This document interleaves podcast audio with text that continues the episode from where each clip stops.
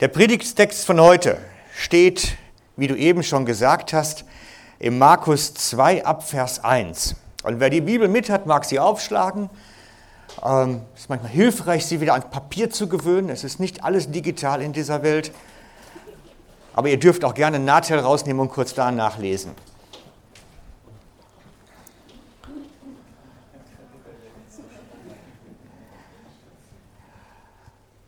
Und nach etlichen Tagen ging er wieder, also er meint Jesus, ging er wieder nach Kapernaum. Und als man hörte, dass er im Haus sei, da versammelten sich sogleich viele, sodass kein Platz mehr war, auch nicht draußen bei der Tür.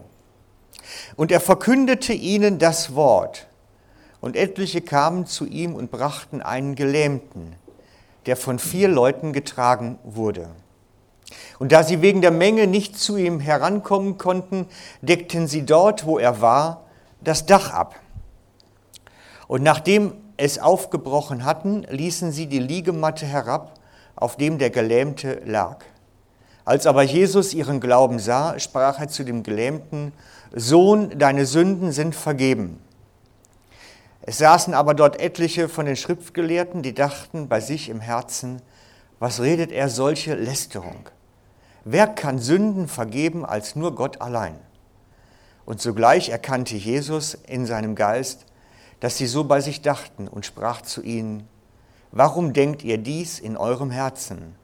Was ist leichter, zu dem Gelähmten zu sagen, dir sind die Sünden vergeben, oder zu sagen, steh auf und nimm deine Liegematte und geh umher?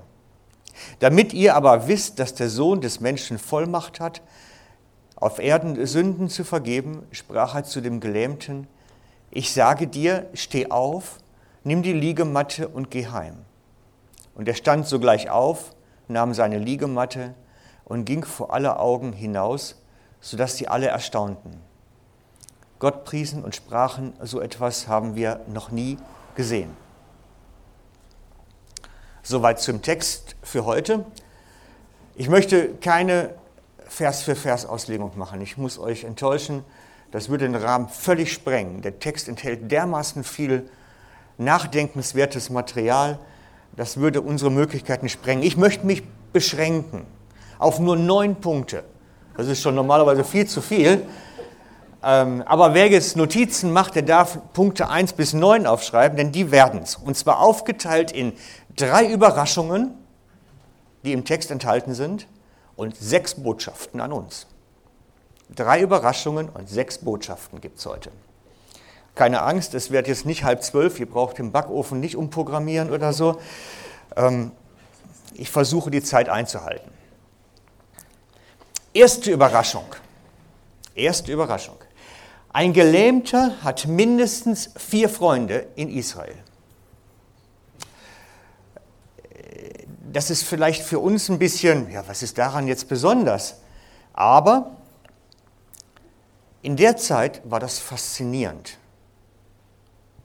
Denn vom Denken eines Juden her ist es so, dass ein Gelähmter von Gott gestraft ist.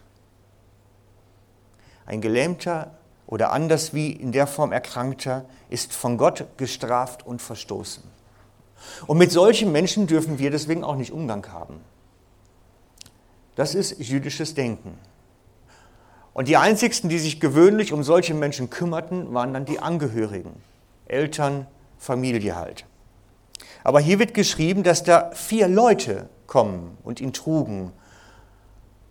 Zumindest die vier trauten sich, sich um ihn zu kümmern. Denkt an Bartimäus. Bartimäus heißt Sohn des Timäus. Also Bart Timäus, der an der Straße sitzt und bettelt und dann nach Jesus ruft. Er war im Ansehen der Menschen seiner Zeit von Gott gestraft. Das mag jetzt für uns ein bisschen seltsam klingen, aber da war das übliches Denken. Oder der Bettler an der schönen Pforte, gesellschaftlich ausgegrenzt. Er war eine Belastung für die Familie, kostete nur Geld also soll er sich ein bisschen was dazu verdienen und dann an die Pforte wurde gesetzt. Und das war meist das Einzige, was solche Leute machen konnten. Es gab keine Behindertenwerkstätte oder irgendwie sowas. Sie wurden zum Betteln dann rausgesetzt. Denn ein Gelähmten muss ja jemand dahinsetzen, sonst wäre er da nicht. Und da solche Leute von Gott gestraft sind, hatten sie natürlich keine Freunde. Und hier wird uns erzählt, dass da vier Leute sind, die ihn tragen zu Jesus. Er hatte also mindestens vier Freunde. Und das ist schon eine Seltenheit. Die sich nicht abgrenzen von ihm, ihn nicht ausgrenzen, sondern sein Leid zu ihrem Anliegen machen und sagen, wir bringen ihn zu Jesus. Und sie sind da für ihn. Wir wissen nicht, woher sie gekommen sind, wie weit ihre Anreise war, woher sie den gebracht haben, steht alles im Text nicht drin. Aber sie trugen ihn zu dem Haus, wo Jesus war. Und damit kommt die zweite Überraschung. Sie bringen ihn überhaupt nicht zu Gott. Die suchen ihre Hilfe nämlich nicht bei Gott. Die suchen ihre Hilfe beim Wunderheiler. Das wir haben da so oft mal so ein heiliges Vorstellungsvermögen. Die haben gehört von Jesus, dem Messias, und bringen jetzt den zu Jesus. Nein, wenn da ein ganz anderer Quacksalber gewesen wäre, hätten sie ihn auch dahin gebracht. Die wollten einfach, dass ihr Freund gesund wird.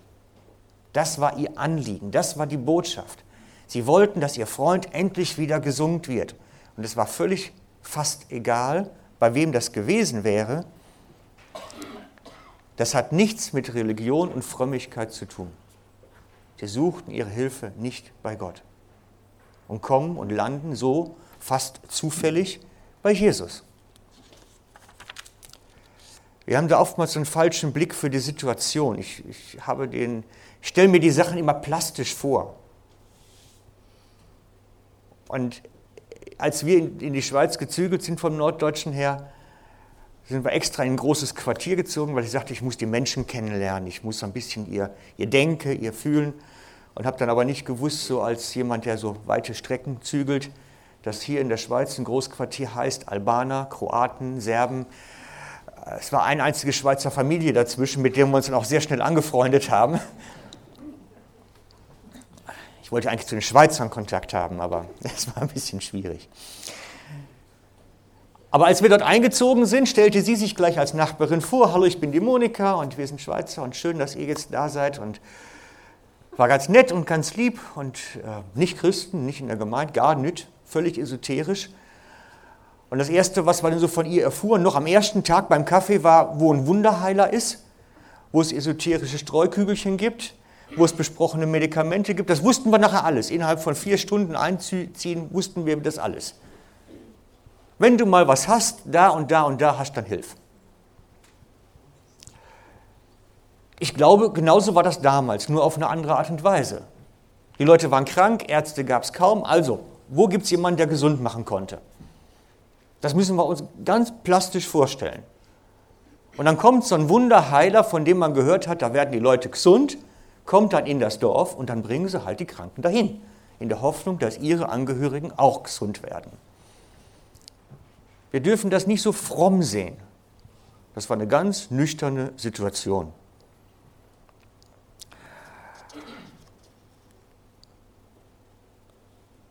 Wir rümpfen die Nase über die, die heute zu solchen Leuten gehen und warnen davor, oh, gefährlich.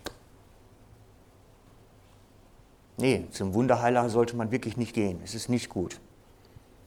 Ich habe mal Gespräche geführt bei so einer Veranstaltung, also draußen gestanden, wo drinnen sowas gewesen ist und gelaufen ist mit so einem Wunderheiler und habe dann mit den Leuten gesprochen. Und die erzählten mir all dasselbe. Sowas bringt Schlafstörungen, Albträume, fast Depressionen, manche Essstörungen. Sowas macht krank. Man kann da wirklich in dämonische Fänge reinkommen. Und das sollten wir berücksichtigen. Aber wir sollten nicht die Leute verurteilen. Sie wissen nicht, dass sie hier bei Jesus auch eine Antwort hätten. Sie wissen es nicht. Kirche hat 2000, nein, 2000 wäre übertrieben, aber mehr als 1000 Jahre verschwiegen, dass man bei Gott gesund werden könnte. Das war nie Thema. Und jetzt plötzlich sollen sie es wissen. Und sie suchen immer noch. Menschen heute sind suchend. Absolut. Wir haben bei uns das ein bisschen offensiver gestaltet mit dem Beten für Kranken und mit dem äh, Befreien von Flüchen und von dämonischen Besetzungen in der Gemeinde. Das heißt, es weiß jeder in der Gemeinde inzwischen, wo welcher Dienst angeboten wird bei uns. Und seitdem kommen Leute fürs Krankengebet, für, für Fragen, wie ist das? Mein Vater, der hat früher so mit Tarotkarten geschafft, hat das Einfluss auf mein Leben? Also solche Fragen tauchen dann auf. Plötzlich wird das real.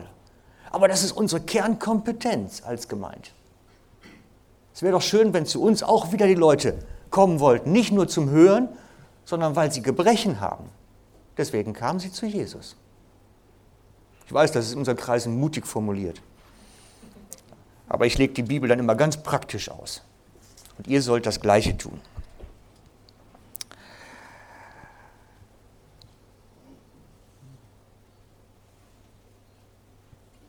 Ich habe mir für meine Predigt aufgeschrieben, wenn Sie dann heute zu uns kommen würden, die Lahmen und Kranken, würden Sie Heilung finden? So wie Jesus in die Welt gesandt war, sind wir ebenfalls in die Welt gesandt. Auch wir sollten uns mit diesen Menschen beschäftigen. Dritte Überraschung im Text. Dritte Überraschung. Die Not hat Vorrang vor der Lehre. Die Not hat Vorrang vor der Lehre. Sie bringen ihn zu dem Haus, in dem Jesus lehrt, aber es ist zu voll. Jesus lehrt Massen. Alle sitzen, stehen andächtig da, hören zu, der Meister redet, alles ist voll, das Haus ist besetzt. Und diese Freunde stehen vor der Frage, was nun? Jetzt haben wir den dahergeschleppt, wer weiß wie weit, wie schwer. Sollte das alles vergebens gewesen sein? Und Jesus redet lange, für gewöhnlich. Also wenn man sich das anschaut, da wurden andere schon mal hungrig. Darf man Jesus unterbrechen? Darf man das? Wir benehmen uns manchmal so mit der Frage, auch wenn wir sie nie formulieren. Dürfen wir Jesus stören mit meinem Anliegen? Ach nein, das löse ich doch lieber selber. Das brauche ich doch Gott nicht für. Belästigen wir doch am besten gar nicht erst. Und so schlafen unsere Gebetsabende und alle diese Veranstaltungen nach und nach ein, weil wir ja Gott nicht belästigen wollen. Bis unser ganzes eigenes Gebetsleben auch einschläft. Hauptsache, wir belästigen ihn nicht. Das ist ein bisschen ironisch und bissig, aber vielleicht sollten wir wieder mit unseren Anliegen auch kommen. Verstärkter, vermehrter wirklich auch bei uns die richtige Adresse haben, wo wir hingehen mit unseren Anliegen.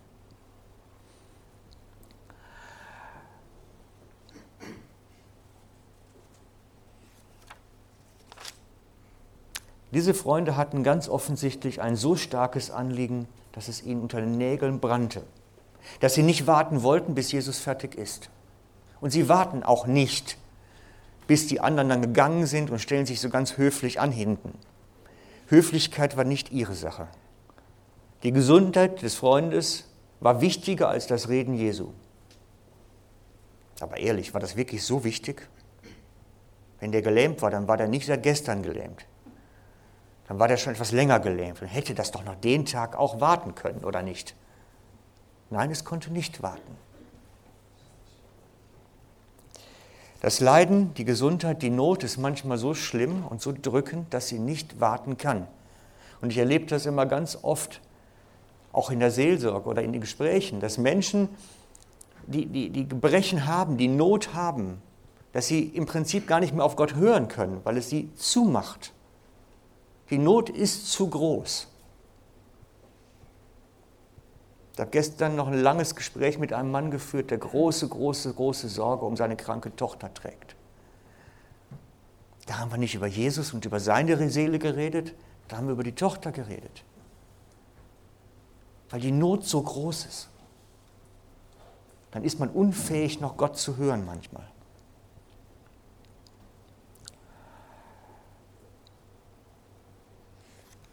Wir brauchen nicht den Menschen immer erst das Evangelium verkünden, um sie danach ihnen zu dienen. Manchmal dienen wir ihnen erst und verkünden ihnen dann das Evangelium. Wir verschenken bei uns jede Woche Lebensmittel. Eine Bulli-Ladung voll, so eine Transporterladung voll. Versorgen damit etwa 170 Personen im Moment.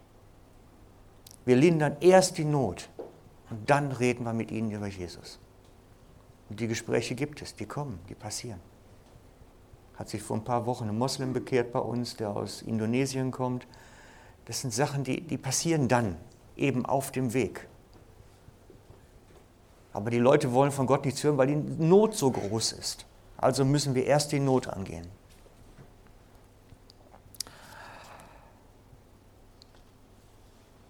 Gott möchte diesen Menschen begegnen. Und jetzt schauen wir uns mal die Situation konkret an. Damals war, die, war das Haus ja gewöhnlich ein Lehmbau. Das heißt, es war ein Flachdachgebäude mit Balken drin und wo dann mit Strommatten, Lehm drauf eine Decke gebildet wurde. Das heißt, das war ein netter Ort, sich mittags mal so ein bisschen auszuruhen. Wir kennen das von der Geschichte von Petrus, der ist auf dem Dach eingeschlafen. Das war die Bauform. Lehmgebäude, Flachdach, außen eine kleine Treppe dran hoch, dass man hochgehen konnte. Und ich stelle mir das so praktisch vor immer. Die haben zu viert ihren lahmen Freund die Treppe da hochgehieft. Also ich hätte jetzt schon Sorge, wenn wir hier mal so als Beispiel einen auf dem Stuhl durch die Gegend tragen müssten. Aber das war anstrengend. Eine Treppe hoch zu vierten Mal, das ist nicht einfach. Könnt ihr mal ja probieren zu Hause. Ich übernehme keine Verantwortung. Und dann stellen wir uns das mal ruhig weiter vor. Die machen dann oben in dieser Decke ein Loch. Ja, wie groß muss das Loch jetzt wohl sein? Also so in meinem kindlichen Vorstellung habe ich immer gedacht, das wäre so ein kleines Loch, wo man so durchgreifen kann, so 20, 20 Zentimeter. Und dann habe ich das mal ausgerechnet, ein Mann auf der Matte, naja, so Meter 20, Meter 40 mal 70, das ist ein ganz schönes Loch, was die da ins Dach gemacht haben. Das hat nicht nur ein bisschen gerieselt dann. Die haben da richtig das halbe Dach zerstört. Wie lieb muss ich jemand haben, um das Haus eines anderen zu zerstören? Ja, jetzt mal ehrlich. Wie groß muss die Not sein, bis ich wirklich ein Dach kaputt mache?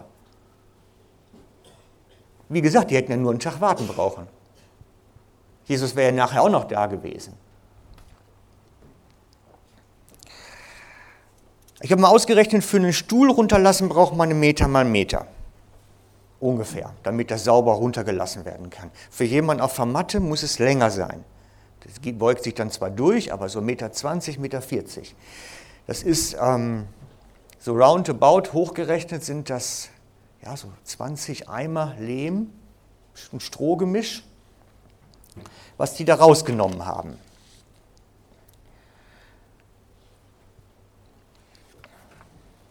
Ich stelle mir das praktisch vor. Die, die, die, die nehmen da oben, fangen die an zu kratzen und nehmen das Zeug daraus. Und ich weiß nicht, ob ihr mal so eine Arbeit gemacht habt. Ich kenne sowas. Aus einer anderen Geschichte. Es rieselt immer nach unten. Das liegt an der Schwerkraft. Es rieselt immer nach unten. Das bisschen, was man nach oben so abheben kann, ist wenig. Also 70, 80 Prozent fällt runter. Und ich stelle mir das vor, wie Jesus da sitzt und die Menschen lehrt und es langsam so anfängt so zu rieseln. Zu Anfang noch einmal ganz wenig, dann ist es so wie so ein Staubregen in der Sahara, in der Wüste vielleicht irgendwo ein bisschen gewöhnlich da unten. Aber irgendwann fallen da Stroh und große Brocken runter und dann ist es irgendwann dreckig. Und alles ist voll. Jetzt frage ich mich, hat er da weiter gelehrt in der Zeit? Während es da rieselt. So nach dem Motto, der hätte jetzt machen, ich weiß es nicht, ich kann es mir nicht vorstellen. Ich hätte aufgehört zu predigen, wenn es plötzlich hier anfängt, dann alles runterzukommen. Ich weiß es nicht, steht nicht drin. Aber ihr dürft mir glauben, ich, ich habe das mal erlebt, sowas. Ich habe mir als Bub überlegt, ich baue mir einen eigenen Dachboden aus. Ich hatte eine kleine Kammer und oben drüber war ein ungenutzter Dachboden. Und dann habe ich mir gesagt, so mit meinem Bruder zusammen, ich war 17, er war 15, wir bauen den Dachboden selber aus. Und er war so für Fußboden und, und, und ähm, so Schränke und sowas zuständig und ich fürs Täfer und Isolierung. Also mit dem Alter ohne Begleitung, das funktionierte gar nicht. Das war sauschlecht und kalt. Und ist egal. Jedenfalls ist mein Bruder dann mit dem Bett durchgebrochen nach unten. Weil, wie gesagt, Lehmdecke mit Strom. Wir hatten das nicht berücksichtigt. Und ich mag mich an dieses Bild erinnern, wie mein Täfer von unten mit dem ganzen Lehm und allem unten lag. So ungefähr stelle ich mir den Raum vor. Das sah aus wie nach dem Krieg. Einfach nur Dreck. Staub, Dreck, eine große Wolke. Und so stelle ich mir das vor. Das müsste so ungefähr gewesen sein. Diese Staubwolke, in der Jesus da unten versucht, die Leute zu lehren. Dreck, Strohreste, alles liegt da. Was macht Jesus da drin in der Situation? Erstaunlicherweise nichts. Er schimpft nicht, dass die ein Haus kaputt gemacht haben. Er schimpft auch nicht, dass er gestört worden ist beim Lehren. Nein, er gibt dem Mann Aufmerksamkeit. Er lässt das Anliegen trotz dieser ganzen Begleitumstände zu. Er sagt, hey, das ist euch wichtig gewesen, ich, da will ich mich jetzt drum kümmern. Und was bei euch so eine Dringlichkeit hat, das ist auch meine Dringlichkeit. Da hat die Not Vorrang vor der Lehre. Das ist der Punkt. Darum zögern wir nicht, mit unseren Anliegen wirklich zu kommen und mit dem Bedürftigen zu Jesus zu kommen und uns um ihre Not zu kümmern.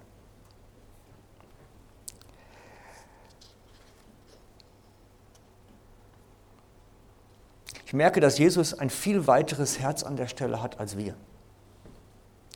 Wisst ihr, wenn wir bei uns diese Lebensmittelausgaben machen, dann ist das immer am Dienstag Mittag um 14 Uhr machen wir auf. Und dann stehen draußen die ganzen Leute schon etwa eine Stunde vorher vor der Tür. Bei Schnee und Sonne und egal, ob es regnet oder nicht, die stehen dann da. Ich habe mal mich gefragt, als ich das vorbereitet habe, was würde ich denn machen, wenn da jetzt jemand nicht warten kann, weil er Sonnenhunger hat und die Tür eintritt? Wäre ich dann nicht auch ärgerlich? Hätte ich dann so reagiert wie Jesus? Mein Junge, deine Not hat Vorrang? Wir sind da viel enger als Jesus es war. Er hat ein weites Herz. Und er lässt es zu, dass die ein Haus kaputt machen. Ich sehe in dem Text sechs Botschaften an uns. Sechs Botschaften an uns. Erste Botschaft. Vier Männer trugen ihren Freund zu Jesus. Sie nahmen diese Belastung in Kauf Sie haben die Sonne in der Sonne geschwitzt, als sie ihn getragen haben und haben mit jemandem, der eigentlich gesellschaftlich ausgestoßen war, Freundschaft gelebt. Außerhalb von Gemeindenutzen oder sonst was. Sie haben Freundschaft gelebt. Es ist ein Bild von Freundschaft. Gemeinsame Lasten tragen, jemanden auch mal durchtragen, mit ihm zu sein, wenn es ihm nicht geht, ihn auf die Schultern zu nehmen. Ich habe vor einiger Zeit gedacht, ja, ich habe eine tolle Gemeinde. Ich stand nach dem Gottesdienst oben und habe mir unten auf dem Parkplatz noch angeschaut, wie dann die letzten wegfuhren. Und man kann das so wunderbar von oben runter gucken, wo so die ganzen Autos stehen und wo die Leute einsteigen. Und ich stand da oben und sehe die Leute so nach und nach wegfahren. Und sehe dann, wie einer, ein älterer Herr, seinen Kofferraum aufmacht, ein anderer dazukommt, drei Küben Wäsche nimmt und zu seinem Auto rüberträgt, Dreckwäsche. Da war eine Familie, die machten einem Senior die Wäsche. Nahmen die Dreckwäsche mit nach Hause und brachten eine Woche später die gebügelt wieder mit. Das ist für mich Freundschaft, gelebte Freundschaft in der Gemeinde. Und das wünsche ich mir für uns. Wir sind nicht eine technokratische Interessengemeinschaft, keine Organisation, kein Verein. Wir sind Family. Wir sind Familie. Blutsgeschwister. Und das hat eine viel höhere Dimension als alles andere, was wir kennen.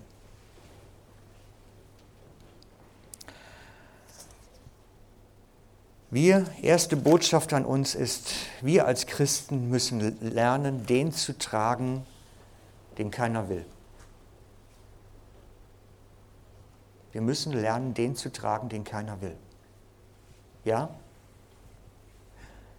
Wir müssen lernen, mit denen in unsere Runde zu haben, wo die Welt die Nase drüber rümpft. Da, wo sie mit dem Finger vielleicht drauf zeigt. Ja, es kommt vor dass sich auch jemand in der Gemeinde mal sagen muss, du, du musst jetzt wieder duschen, du stinkst. Das kommt vor. Aber wie viel ärmer wäre unsere Gemeinde, wenn diese Leute nicht mehr da wären? Wie viel ärmer? Zweite Botschaft an uns. Wir müssen lernen zu tragen und getragen zu werden. Wir haben eben gehört, wie wichtig es ist, den anderen zu tragen. Aber wie schwer fällt es uns zu sagen, ich brauche Hilfe. Ehrlich gestanden bin ich da einer der Schlimmsten an der Stelle. Ich könnte euch gar nicht vorstellen, wie oft ich gebetet habe, Herr, warum zeigst du mir nicht, warum wir nur zwei Hände haben? Wenn ich jetzt fünf oder sechs hätte, könnte ich viel mehr schaffen. Ich mag mich entsinnen, dass ich versuchte, auf der Leiter freistehend Schrauben in die Wand zu kriegen und irgendwie fiel mir entweder die Schraube runter oder der Bit aus dem Schrauber und es klappte nicht. Bis der Herr mir sagte, ja, da fehlt der zweite Mann. Das ist doch ganz einfach. Wir müssen lernen, getragen zu werden. Sowohl zu tragen als auch getragen zu werden und zu sagen, hey, ich brauche mal Hilfe. Kannst du nicht. Den Mut zu haben, zu fragen. Ich mache euch Mut. Fragt nach Hilfe bei den Dingen, die vielleicht einfach nur manchmal auch den Alltag schwer machen.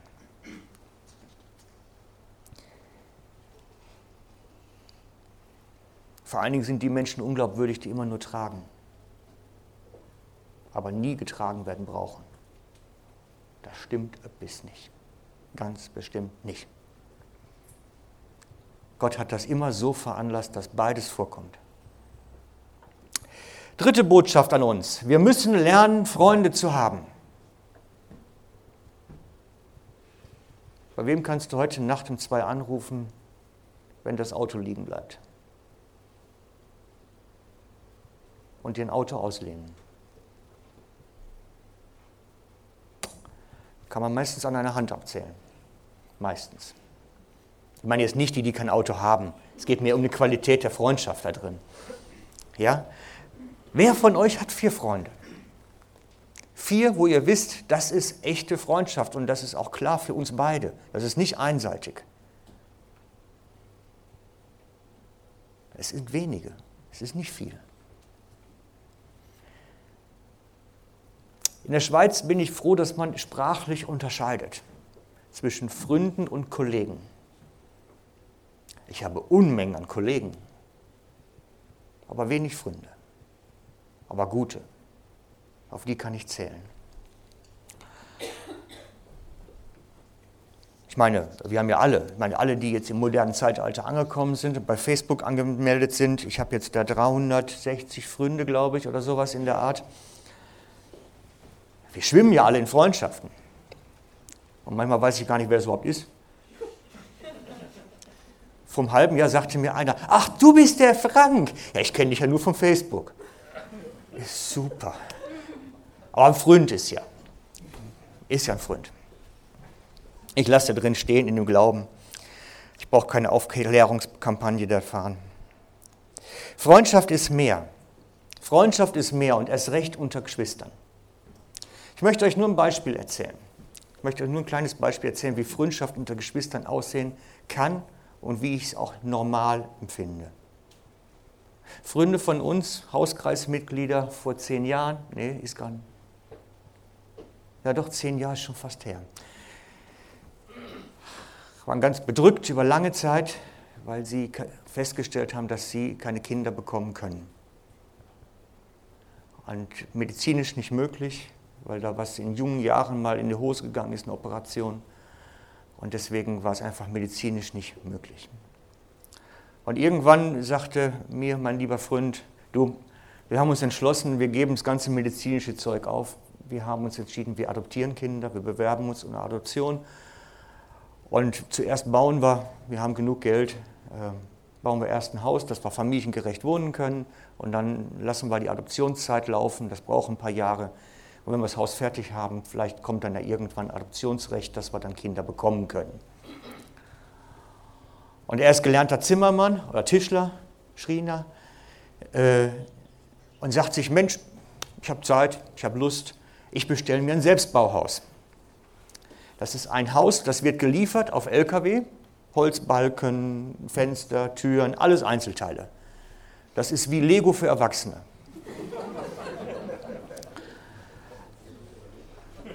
Richtig, mit einer Bauanleitung und allem. Und das ist ein großes Haus.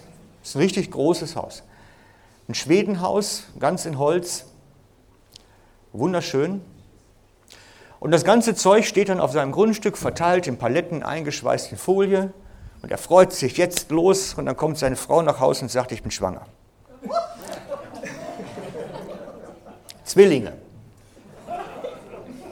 Sind heute ganz süße Mädels. Zwillinge schwanger. Klasse. Und er sein Haus auf dem Grundstück verteilt.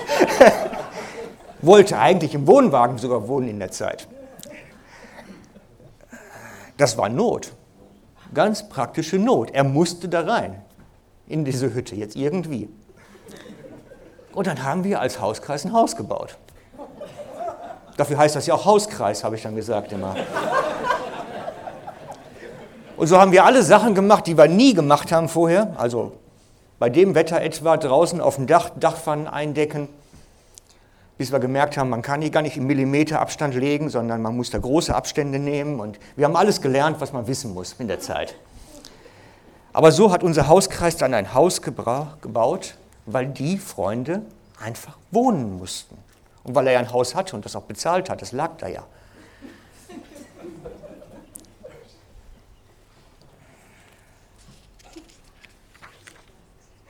Jeder braucht seine vier Freunde.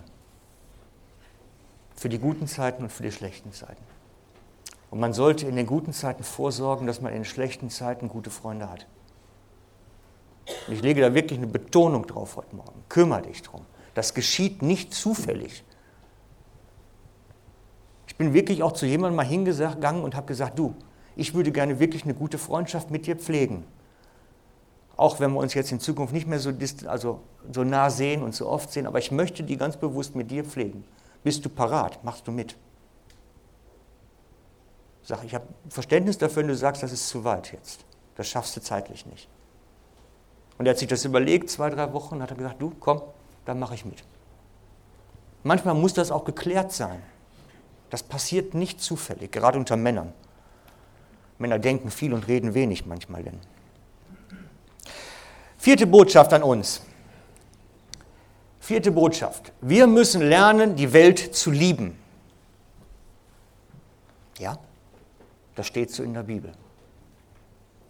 Ihr Ehebrecher und Ehebrecherinnen, wisst ihr nicht, dass die Freundschaft mit der Welt Feindschaft gegen Gott ist? Wer also ein Freund der Welt sein will, der macht sich zum Feind Gottes. So steht es da doch. Wer Freund der Welt sein will, macht sich zum Feind Gottes. Ja, was denn jetzt? Das ist ein Problem, ein theologisches Problem, was der Paulus da macht. Der Vers ist dazu missbraucht worden, dass Christen sich mehr und mehr von der Welt, von den Heiden absondern. Am besten noch ganz einsperren. Sie behandeln die Verlorenen, als hätten sie es sich ausgesucht, Verlorene zu sein. Als hätten sie das erwählt als ein Lebensgestaltungsmodell. Die Verlorenen haben es sich nicht ausgesucht, verloren zu gehen, sondern es hat sie noch niemand zu Jesus geführt. Und ich nehme uns als Gemeinden da nicht aus der Verantwortung. Wir sind es, die die Botschaft in uns tragen. Und wir führen sie zu Jesus. Nein, wir sollen nicht Freund des Lebensstils der Welt sein, der Werte der Welt sein, nicht der Ziele und Inhalte, die sie prägt. Wir sollen Freunde der Menschen sein. Über Jesus haben die Menschen die Nase gerümpft. Hey, der bei den Prostituierten, bei den Zöllnern. Er war ein Freund der Menschen. Und das sollen wir auch. Das ist unser Auftrag hier. Freundschaft mit der Welt. Nur so können wir Menschen zu Christus führen, wenn wir Freundschaften haben, wenn wir Menschen kennen.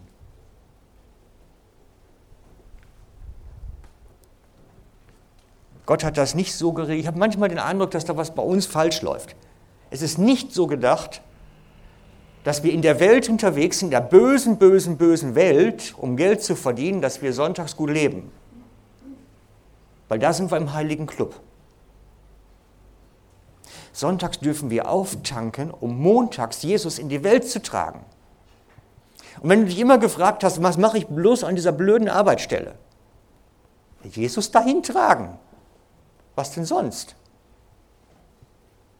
Wir haben manchmal eine völlig falsche Vorstellung, warum wir an der Arbeitsstelle sind, wo wir stehen. Das dient nicht dazu, Geld zu verdienen. Mann, Gott hat damals auch das Manna vom Himmel regnen lassen. Gott kann uns schon versorgen. Wir stehen da, weil wir Jesus in die Welt tragen. Deswegen sind wir an der Stelle, wo wir stehen, um Jesus dahin zu bringen. Und dann müssen wir schon in gewisser Weise auch Freundschaft mit dem Menschen leben und praktizieren, damit sie das überhaupt annehmen können. Gott hat die Welt so sehr geliebt. Er hat die Welt, die Verlorenen, so sehr geliebt, dass er seinen einzigen Sohn dafür hergab. Lieben wir die Welt wirklich so, die Sünder, die Bösen, die Betrüger, die Ehebrecher, lieben wir die so? Wir sind zu sehr noch in unserem frommen Zirkelndenken drin. Ich ertappe mich da selber bei. Immer wieder. Ich habe vor einer Woche mit einem Rechtsanwalt zusammengesessen, der eine Nachbarin beschissen hat. Richtig deftig. Da geht es um zigtausende. Ich habe mich nachher gefragt, kann ich den jetzt lieben? Das ist ein Betrüger. Er hat ein Kind Gottes beschissen. Kann ich den lieben? Dann merke ich, wie schwer es fällt, die Welt zu lieben, die so verkommen ist. Aber Gott hat die Welt so sehr geliebt. Und dann will ich mich dran üben dann will ich daran üben. An Autofahrern, die heute Morgen mit 30 über den Passwang fahren, weil das alles so schön ist. Ich will sie lieben. Ich muss mich anstrengen. Ja, Freunde, das ist anstrengend. Die Welt lieben ist anstrengend. Wir müssen lernen, in den Fußstapfen Jesu unterwegs zu sein und Jesus zu den Menschen, zu den Verlorenen, zu den Bescheuerten, zu den Verbrechern bringen. Wir müssen Jesus dahin bringen. Wenn wir es nicht tun, wird es keiner tun. Und die Welt wird immer vollkommener werden. Das ist das Resultat. Fünfte Botschaft an uns. Die Bedürftigen nicht irgendwo hinführen, sondern zu Jesus. Es gibt so verschiedene Ansätze, Missionsansätze. Hauptsache, wir geben denen unsere Hilfe. Hauptsache Geld, Hauptsache Lebensmittel, Hauptsache ihnen wird geholfen. Die werden schon darauf kommen, warum wir das tun. Ich habe letztens noch mit einem Kollegen darüber lange diskutiert. Er macht in seiner Gemeinde ein Hilfsprojekt, wo man den Nachbarn gratis hilft. Toller Ansatz. Haben überlegt als Gemeinde, ob wir mitmachen und mit einsteigen. Und dann erklärt er mir die Rahmenbedingungen. Die Leute rufen also an, wenn sie Hilfe beim Rasenmähen brauchen oder weil sie das Haus nicht mehr pflegen können. Und dann können sie in der Gemeinde anrufen, es kommt jemand zum Helfen. Ich sage, toll. Aber sie dürfen nicht von Jesus erzählen, von sich aus. Sie müssen warten, bis sie gefragt werden. So, das ist aber ganz schön schwierig, ne? Also bis jemand darauf kommt zu fragen, warum da jemand was Besonderes macht, dauert das manchmal ein bisschen lange. Also ganz ehrlich, Religion ist doch in unseren Zeiten Privatsache. Da spricht man doch nicht drüber. Ich habe das mal als These in den Raum gestellt. Wenn ich mir in meinen Vorgarten eine Kuh stelle, also eine echte, und jeden Morgen um fünf einen Teppich ausrolle und vor der Kuh anbeten wird, dann wird mich doch auch keiner meiner Nachbarn fragen, warum ich das tue. Die würden einfach denken, ich bin bescheuert oder religiös überdreht, aber mehr würden die nicht tun. Religion ist Privatsache. Da spricht man nicht drüber. Und wenn wir wollen, dass Menschen von uns, von Jesus hören, dann müssen wir die Privatsphäre verlassen, dann müssen wir aktiv werden. Bis deine Arbeitskollegen dich fragen, warum du sanftmütig bist, kannst du Pensionär werden. Und meistens bist du es dann auch nicht mehr, weil du Geduld verloren hast.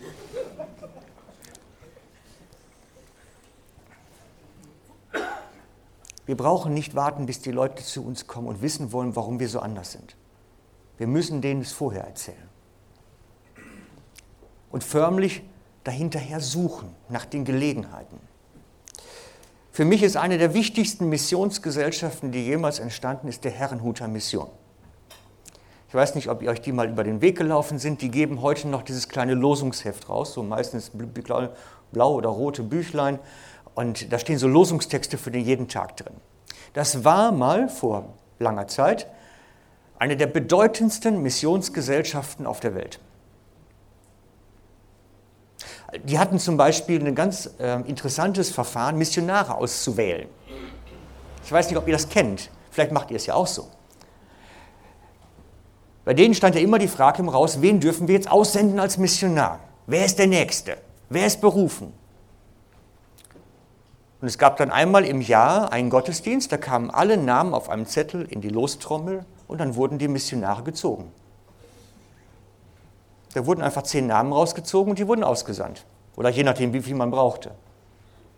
Das ist spannend. Ich habe mich gefragt, wie voll wären unsere Gottesdienste, wenn wir sowas machen würden. Da wäre ich garantiert allein da, im Morgen. Die hatten den Glauben, von Gott berufen zu werden in der Form. Und sie stellten sich darunter. Gott, wenn du möchtest, dass mein Name gezogen wird, dann bin ich parat zu gehen. Aber deswegen habe ich das nicht erzählt. Die hatten eine Ansicht über Mission, die ganz speziell ist. Die sagten, wir brauchen niemanden überreden, wir brauchen sie nur zu finden. Wir finden die, die von Gott gezogen werden. Wir, wir schauen nach denen, bei denen das Herz ein bisschen offen ist. Wir halten Ausschau nach denen, wo Gott am Wirken ist durch seinen Geist. Und mit denen machen wir uns dann auf den Weg. Die brauchten keine Überzeugungskraft, die waren völlig entspannt. Sie waren immer nur am Schauen, wo ist Gott gerade dran. Das macht überhaupt keinen Druck. Und eigentlich könntet ihr das im Alltag genauso machen. Schaut doch mal so ein bisschen rum bei euren ganzen Kollegen, mit denen ihr unterwegs seid. Wo sind die Leute, wo Gott am Wirken ist? Und mit denen macht euch doch mal auf den Weg. Geht mal mit denen in die Mittagspause. Trefft euch mit dem mal abends auf eine Stange irgendwo in der Beiz. Beschäftigt euch mit ihnen. So, und zum letzten Punkt. Nein, das war der letzte. Irgendwas. 1, 2, 3, 4, 5. Sorry, es gibt keinen Punkt 6. Schön, wenn man trotzdem pünktlich abschließen kann. Wir sind eine Gemeinschaft, die nach dem Verlorenen Ausschau hält. Eine Gemeinschaft, die nach dem Verlorenen Ausschau hält. Und zwar als Gemeinschaft, als Freundschaft, danach schauend, wo sind die Menschen, die von Gott bereits gezogen werden. Und mit denen versuchen wir, Beziehungen zu pflegen, sie mit reinzunehmen. Eine Gemeinschaft, die praktisch immer auf der Lauer ist. Immer auf der Lauer ist.